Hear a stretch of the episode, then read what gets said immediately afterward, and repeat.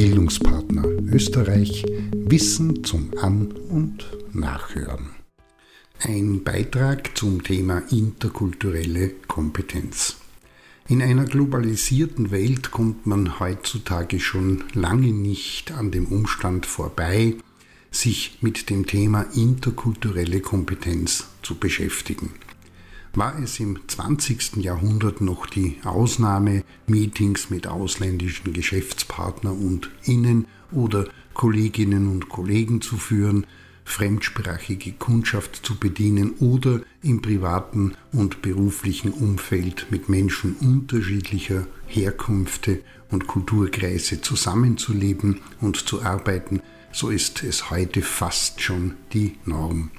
Gründe dafür sind die Internationalisierung von Unternehmen, der Zusammenschluss von Geschäftsniederlassungen, Outsourcing, oder auch die Migration qualifizierter Arbeitskräfte.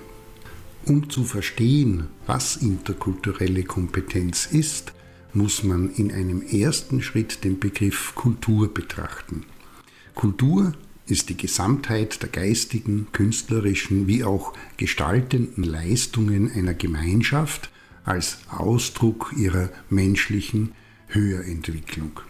Das, was Kultur ist, wird innerhalb dieser Gemeinschaften durch Enkulturations- und Sozialisationsprozesse erlernt und weitergegeben und in der Folge kann das, was für diese Gemeinschaft Kultur ist, reproduziert und wiedergegeben werden. Zum Ausdruck kommt die Kultur in sichtbaren und unsichtbaren Kulturaspekten. Sichtbar Kleidung, Musik, Schrift, Literatur, Essen, Sprache oder Umgangsformen und nicht sichtbar Status, Rollenbilder, Haltungen, Wertvorstellungen, verschiedene Verhaltensmuster, unausgesprochene Regeln für den Umgang miteinander und anderes mehr. Wer also in Westafrika, Afghanistan, England, Deutschland oder im Südburgenland aufgewachsen ist, wird jeweils eine andere Kultur erfahren und verinnerlicht haben und dementsprechend sich in der Welt verhalten. Wichtig zu wissen ist, dass interkulturelle Kompetenz kein Kanon, also eine Zusammenstellung von Wissen, bestimmten Kenntnissen wie auch fester Eigenschaften ist, sondern vor allem eine Grundhaltung, an die sich in der Folge bestimmte Fertigkeiten und Kompetenzen anhängen.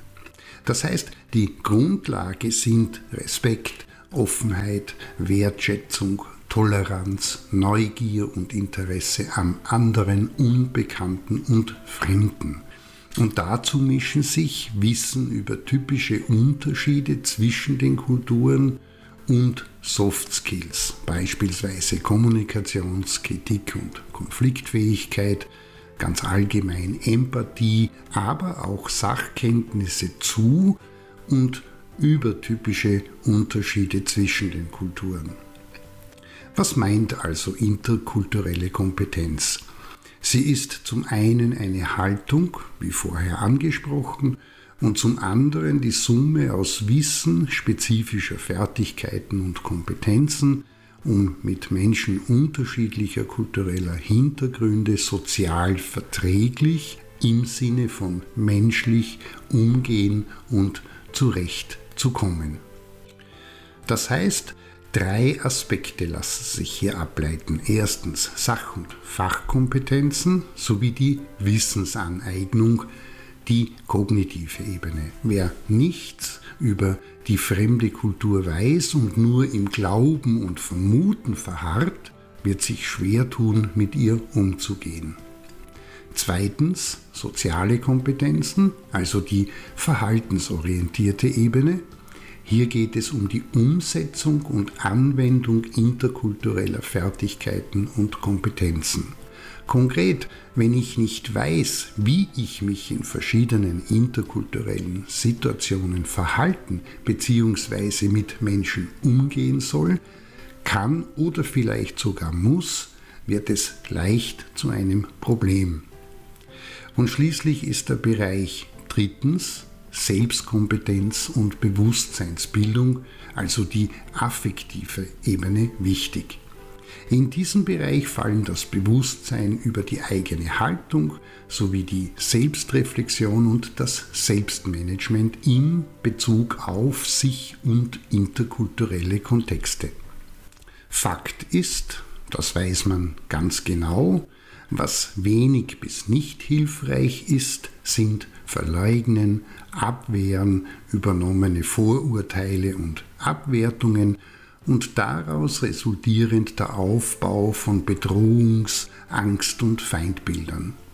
Hilfreich ist vielmehr gezielte Wissensaneignung, Beschäftigung und Auseinandersetzung mit dem Thema und daraus resultierend die Akzeptanz, Adaption, also Anpassung und Integration des Fremden in das eigene Leben. Achtung, das heißt nicht, dass man es auch übernehmen muss. In diesem Sinne fehlen das Bewusstsein und die Grundhaltung sowie die damit verbundenen Fertigkeiten und Kompetenzen, wird das Zusammenleben in einer von Vielfalt geprägten Gesellschaft schwer bis unmöglich und schadet nicht nur dem anderen, dem Fremden und Unbekannten, sondern auch einem selbst. Darüber nachdenken und sich austauschen lohnt sich.